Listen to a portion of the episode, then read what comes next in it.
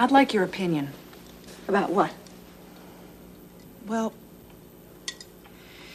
Richard and I feel that with a baby coming, we need to have our own place to live. Oh. Well, what do you think about Richard and me looking for a small house or an apartment at this point in our lives? We love having you here. And there is room, and and when the baby comes, the baby can stay in your room for a while. Richard feels we need to find a small house.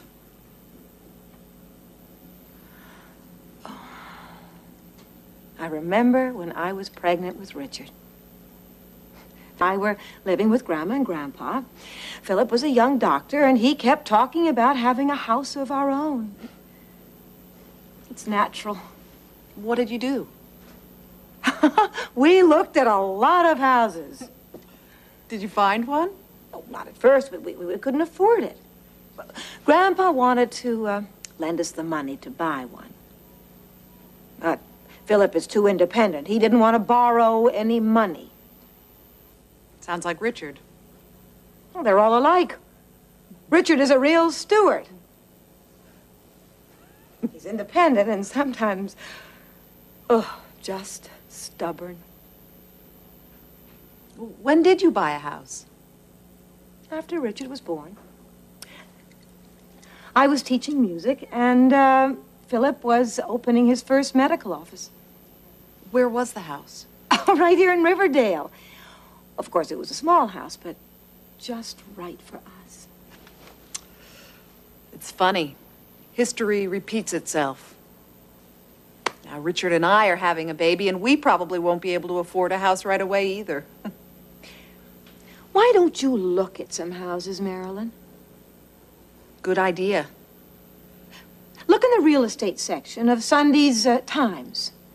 You'll learn a lot. Maybe we should speak to a real estate agent about a house. And a bank about a mortgage? I'll talk to Richard about it. I think it's a good idea, Ellen. We can learn a lot by asking. And if I can be of any help, let me know. As a matter of fact, my friend Virginia Martinelli is a real estate agent. Good. Uh, you won't believe this, but she sold us our first house and this one. Well, I'll tell Richard, and we'll go to see her.